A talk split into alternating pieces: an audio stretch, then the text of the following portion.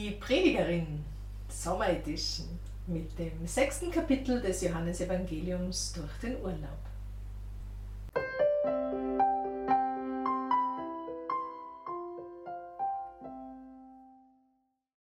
Johannes 6, 51 bis 58. Jesus sagte zu der Menge, ich bin das lebendige Brot, das vom Himmel herabgekommen ist. Wer von diesem Brot isst, wird in Ewigkeit leben. Das Brot, das ich geben werde, ist mein Fleisch. Ich gebe es hin für das Leben der Welt. Da fingen die Leute an zu streiten und sagten, wie kann er uns sein Fleisch zu essen geben? Jesus sagte ihnen, Amen, Amen, das sage ich euch. Wenn ihr das Fleisch des Menschensohnes nicht esst und sein Blut nicht trinkt, habt ihr das Leben nicht in euch. Wer mein Fleisch isst und mein Blut trinkt, hat das ewige Leben. Und ich werde ihn auferwecken am letzten Tag.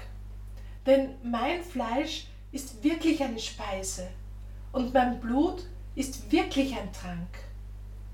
Wer mein Fleisch isst und mein Blut trinkt, der bleibt in mir und ich bleibe in ihm.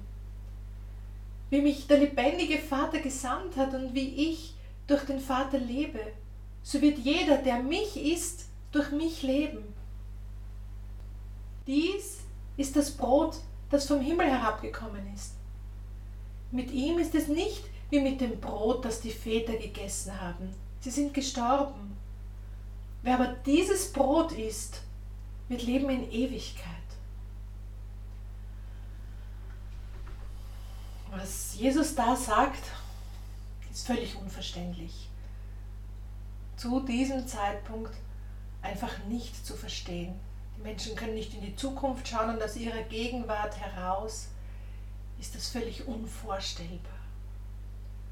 Das letzte Abendmahl ist noch nicht gefeiert, die Kreuzigung und die Auferstehung Christi hat noch nicht stattgefunden. Die Menschen können die Dimension des Erlösungswerkes Jesu noch überhaupt nicht ermessen. Dagegen war das Wunder der Brotvermehrung greifbar profan. Erst die Erfahrung der Jünger aus dem letzten Abendmahl, dass Jesus das Brot nimmt, das Dankgebet spricht, das Brot bricht und mit den Worten, das ist mein Leib, der für euch hingegeben wird.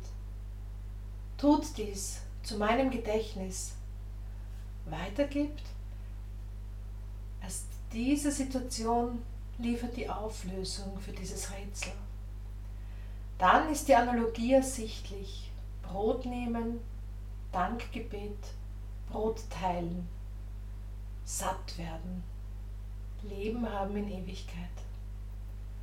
Erst dann ist das Fleisch und Blut des Menschensohnes als Speise und Trank annehmbar.